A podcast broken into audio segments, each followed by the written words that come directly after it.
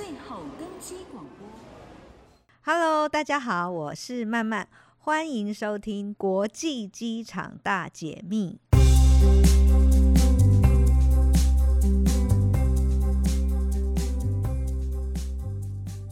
每年的三月底到五月中都是郁金香盛开的季节，提到了郁金香，就不能不说到这个国家，也就是 Netherlands。诶，Netherlands 哪里？是不是？它是非洲还是大洋洲？其实 Netherlands 就是荷兰啦。我们一般常说的荷兰，它在二零二零年之后，官方正式使用的国家名称就是 Netherlands，尼德兰。但因为大家荷兰荷兰这样叫久了之后，一时改不过来，所以呢，在这个观光业的中文名称，它就仍然维持原本的荷兰了。那可别小看荷兰哦，这个面积跟台湾差不多大的国家，人口却比台湾少了五百万。它最主要的国际机场就是阿姆斯特丹的史基普国际机场。那今天，当然我们的国际机场大解密就是要来提到了阿姆斯特丹的史基普国际机场。在疫情之前，二零一九年的旅运量几乎是台湾桃园国际机场的两倍，高达有七千一百七十万人次，甚至与英国的希斯洛机场，还有法国巴黎的戴高乐机场，德国的法兰克福机场并列为欧洲前四大的国际机场，可以说是全球机场的 F 四哦。史基普国际机场的历史十分的悠久。它是从一九一六年成立，哇，至今已经有超过一百年的历史喽。这个百年的机场虽然几经战火的摧残，嗯、战火，战火应该就是二战的时候曾经被德军轰炸全毁，但是几次的重建还有更新之后，它现在仍然是呃现代国际机场最重要的一个典范指标。那说到了这个史基普机场的大小，它总面积大约有两千七百八十七公顷，那大概是多大？应该就是桃园国际机场的两倍多大。但是呢，它跟国其他的国际机场比较不一样的地方是，其他的机场都有好几个 terminal 嘛，但是史基普国际机场只有一座超级大的航厦哦。但是它切分成四个入境区，还有三个出境区，以及可以同时容纳两百二十三架飞机停靠的这个登机的这个登机区域。而且它跟一般机场也不一样，也应该说它跟我们桃园机场不太一样的，就是一般的旅客啊，他会先经过 immigration 的这个证照查验，直到了要。登机之前，到登机门的时候，才会开始随身这个行李的安全检查。那目前呢，史基普国际机场一共有三百多个 check-in 的柜台，超过一百家以上的航空公司，以及直飞到这个全世界各国高达三百多个这个目的地耶。其中以史基普国际机场为枢纽航站的荷兰国际航空 KLM。荷兰皇家航空是全球最老的航空公司，它成立于一九一九年，哇，跟史基普机场一样，都有超过百年的营运历史哦。那它也与一般国际机场多依靠邻近城市的生活机能不同，史基普国际机场是一座不折不扣的航空城。它不仅有自己的地铁站、火车站，还有自己的商业区，还有完整的食衣住行各项的城市机能，包括了公园绿地啊、图书馆、博物馆等等，可以说是机场城市的典范。所以，从史基普机场的地铁或者是火车站，可以直接搭火车前往欧洲各地，像是德国、比利时还有法国等等。所以，一般民众。就算不搭飞机，也可以坐着这个搭着火车或者是高铁来到机场，哎，也可以到机场来采购这些生活所需的，呃，什么牛奶啊，或者是面包等等，甚至可以把机场当成一座超大型的百货公司或者是大卖场。哦，有事没事啊，就可以到机场来吃早餐、喝咖啡。哇，就算待再久也不会无聊哦。那就更不用说，还有许多的商务，还有呃休闲的饭店以及企业的办公室，它根本就是设置在这个机场的商业区里。那每天都有大量的民众就在这个机场的这个航空城洽商往来，连微软的欧洲训练的总部也设在史基浦机场里面。加上欧洲许多的店家，每逢周末都是固定休息的，只有史基浦机场的店家几乎是全年无休，每天早上七点就开门营业，晚上十点才会打烊，应该是全荷兰营业时间最长的地方吧。哦，难怪民众在假日的时候，诶，几乎都涌进机场里面呢，比其他的这个邻近的城市还要热闹哦。那也因为机场的各项生活机能与商业设施都相当的发达，因此史基普机场每年有将近百分之七十的营收都来自于机场相关的商业活动，那包括了各式的商场，还有呃机场里面的免税商店。所以啊，旅客在进到机场证照查验结束之后，就真的会拿到一本。当期的优惠商品 DM，这真的就是把这个机场当作是百货公司在经营的样子吗？说到史基浦国际机场的免税店，它是由德国的免税业者 Hanneman 所经营的。那因为史基浦是全欧洲旅运量数一数二的机场，当然啦，国际各大时尚的精品品牌应有尽有。甚至 Gucci 还在二零二一年的四月，在史基浦机场开设了一家新的专卖店呢，就跟我们桃园机场在二零二零年就有 Gucci 的专卖店一样，结合了品牌的传统优雅，还有现代工业风，啊，完全吸引往来旅客的注目。还记得当时，慢慢就有在这个桃园机场的 Gucci 面前，好好当王美了一番。可惜在专卖店开幕的时候，都面临到疫情的冲击。希望在未来的边境解封之后，能让所有往来的旅客有耳目一新的机场购物体验。那既然史基浦国际机场它是在荷兰的阿姆斯特丹，当然也有许多深具荷兰特色的商品，就像我们一刚开始提到的郁金香，在机场免税店里也有郁金香的专卖店呢。但是花卉植栽或者是种子，对部分的国家都有检疫的问题哦，所以店里还特别贩售了木质的木头制的郁金香，就是要让旅客们可以带回去当纪念品。诶，其实慢慢我就曾经陆续收到过好几支不同颜色的木质郁金香哦。诶，那机场里头的那些鲜花呢？只好就卖给同样是欧盟国家出入的一些他国的旅客了。另外，荷兰的酪农业特产 cheese 在史基浦机场也有好多家好吃的 cheese 专卖店，部分的 cheese 商品的价格甚至比阿姆斯特丹市区卖的还要便宜。嗯，真的是送礼自用两相宜呀。那另外啊，一般旅客也对于国际机场的餐饮觉得好像怎么看都是这些商店，但是史基浦机场的餐饮服务完全是胜过百货公司的美食街，不仅有超过七十五家以上的餐厅，还有不少的餐厅酒吧是二十四小时营业，而且全年无休的哦。更让人想不到的是，在机场还能够享有米其林大餐哦，在荷兰皇家航空公司的贵宾室里，就藏有一家由米其林星级厨师主理的 KLM Blue 餐厅。航空公司会员可以另外付费享用米其林餐厅的高级料理。如果你不是会员的话，那就要再多付更多的钱了。这家餐厅的招牌菜单是由荷兰国立博物馆餐厅 Zex 的米其林星级厨师就 Band 哦，这个荷兰语实在是太难念，那我们就跳过。是由这个荷兰的米其林星级厨师负责设计的。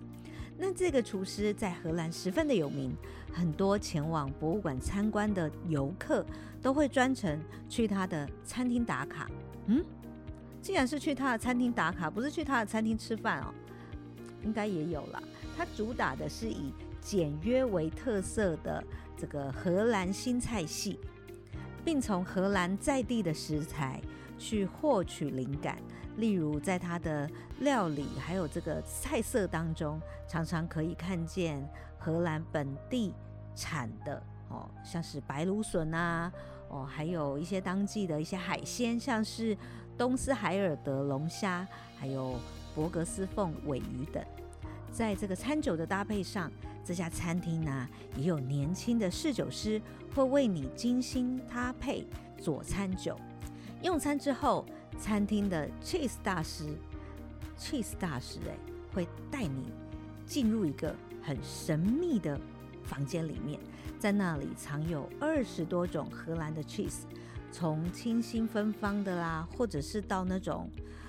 呃很特别的这个臭的这种臭的口味哈，就看你有没有这个胆量来尝试一下。那除了这个米其林的餐厅以外，史基浦国际机场还有荷兰在地品牌的海尼根酒吧，以及其他像是荷兰松饼、呃汉堡、素食或者是寿司等等，甚至你想要用香槟配生蚝，在史基浦机场都可以找得到哦。那没有办法带上飞机的美食。我们就全部都把它装进肚子里头，就不用怕行李超重了。那在吃饱喝足之后，当然就要来逛一逛，消化一下嘛。那提到史基普机场里面的荷兰国家博物馆，它可不是刚刚提到的只有餐厅啊、主厨啊，还有米其林菜单等等哦，就有一座荷兰国家博物馆在机场里面，可是货真价实的开设了一间分馆呢。它收藏展出了荷兰各种稀有珍贵的艺术作品，例如十七世纪荷兰黄金时代的传奇画家林布兰与梅维尔的真迹，都曾经破天荒地搬到史基浦机场的国家博物馆分馆来展出哦。甚至啊，有一次在林布兰的画作真迹在机场展出之后，还引发了荷兰国家博物馆。与法国罗浮宫的争执事件呢？哇，有这么严重吗？原来啊，荷兰呢、啊，当然是希望能够把流落在外的林布兰的真迹都能够回到荷兰来，但是法国呢，就不希望林布兰在法国境内的画作就被荷兰买回去嘛。那所以呢，最后几乎都要演变成两国人民为此而争端的一个外交之战了哈，所以才由这个两国政府联合的收购来弥平这次的纷争。哇，可见这样子的文化艺术的魅力也太大了吧！所以有来到史基浦国际机场，一定都要到国家博物馆分馆来瞧一瞧哦。另外呢，史基浦机场还有一个必游的景点。就是 NEMO 科学博物馆的机场分馆。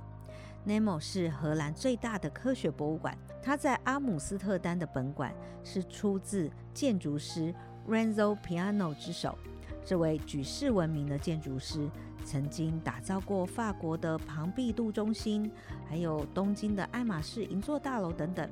那在这个史基浦机场的分馆当中，也提供了各种。互动式的科学展览，还有各种不同体验的展览装置，还有巨型玩偶等。对呀，慢慢在这个区域就看到了好多小朋友跳上跳下的儿童游戏区。哎，这不是儿童游戏区啦！哇，原来那一只巨型的玩偶是由艺术家，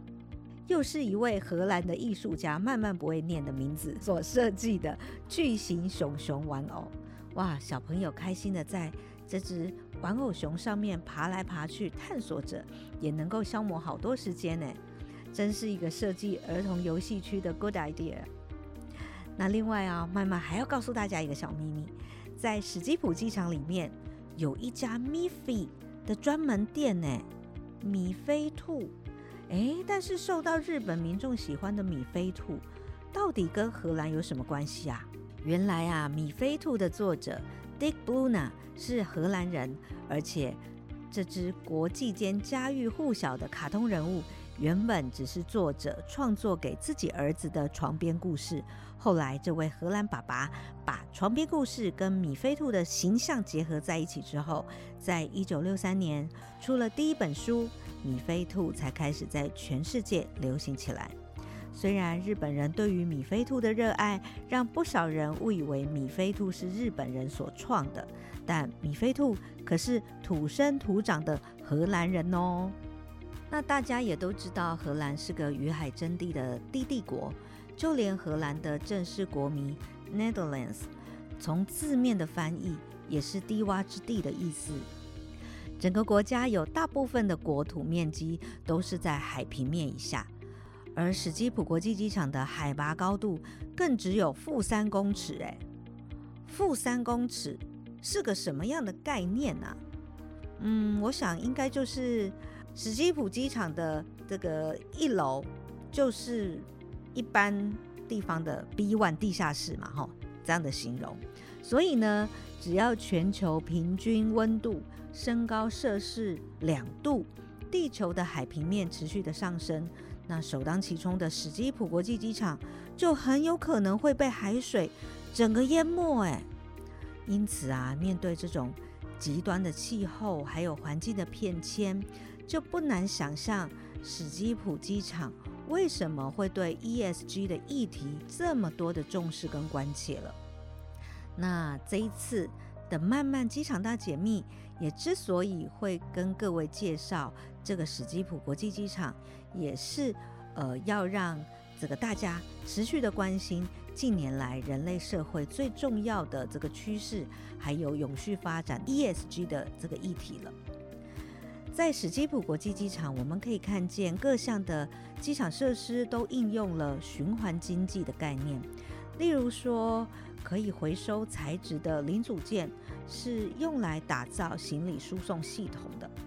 那也有用过的一些废弃的建材来铺设机场的滑行道，而且还使用了很像海绵的概念打造机场的绿色屋顶。希望透过水分的调节来达到航厦的降温，还有水资源回收的一个目的。就连机场常见的这种飞机噪音，史基浦机场也邀请了景观建筑师，还有艺术家，借由人造的植栽、围篱，还有沟渠及公园等等，来有效的降噪，减少对机场周边的环境噪音的污染。那为了与自然生态共生，史基普机场放弃了低成本、好维护的机场绿美化植栽，改用特有的大象草，还有金银花来作为机场绿化还有碳排吸附，体现了生物基底经济的生态回圈概念。尤其是大象草，它因为不受到鸟类的喜欢，所以能够有效地驱赶禽鸟，兼顾机场的飞安，还能够用来作为造纸或者是家具的生物材料。例如啊，在机场航厦里面有一个白色的长椅，它就是使用大象草的材质，也因此而延伸了一整条的大象草产业链。史基浦机场也从九零年代开始就引进了 TES 的系统，用来平衡机场航厦日夜间的能源使用需求，并且在机场的屋顶还有停车场都规划了大面积的太阳能板。甚至还导入了荷兰的风电能源，旅客在机场所使用的电动车充电桩、手机充电站等，都是由这些绿能的设备所提供的干净能源。史基浦机场甚至还鼓励各国的航空公司，只要飞机的排碳量降得越低，就可以减少支付高达五倍的机场费用呢。鼓励上下游产业一起。环境友善，那机场更喊出了在二零三零年要达成零废机场的永续目标。史基浦机场在二零一八年领先全欧洲成立了欧盟第一支机场绿色债券，借此用发行债券来筹资支持全球多项的减缓啊，或者是应对气候变迁的研究计划，还有投资项目，包括了温室气体减排、开发干净的能源、增加能源使用效益等等。诶，后来呢，包括有这个仁川机场在二零二一年，香港机场在二零二二年，也都陆续规划了机场绿色债券的发行。大家一同为机场与航空产业尽一份净零排放的责任。在全球航空产业吹起 ESG 潮的氛围之下，来看看我们台湾的桃园国际机场，当然也没有缺席喽。早在前几年，桃园机场就已经陆续进行了桃园机场空气污染物减量的计划等改善，还大规模的建置了太阳能光电模组，也更换了机场的灯光照明，还有电动车等等的低耗能设备，更在二零一九年到二零二一年连续三年都荣获了 ACI 国际机场协会的绿色机场认证。以及机场空气管理品质奖项的银奖殊荣呢。那随着这个疫情已经进入了与病毒共存的一个阶段，全球包括了英国、还有欧盟，嗯，像德国啊、法国、西班牙等等的这些国家，还有我我们台湾邻近的新加坡、泰国、南韩、澳洲等等，都陆续实施了完整施打疫苗、筛检阴性。入境就可以免隔离的，像这样子的边境开放政策。那像我们今天所介绍的史基浦机场，荷兰甚至早在二零二一年八月就已经解除了入境的限制。我想，我们台湾应该未来也会从善如流的去采取更为正常化的边境开放的措施了吧？最后啊，慢慢也在此温馨的提醒各位听众们。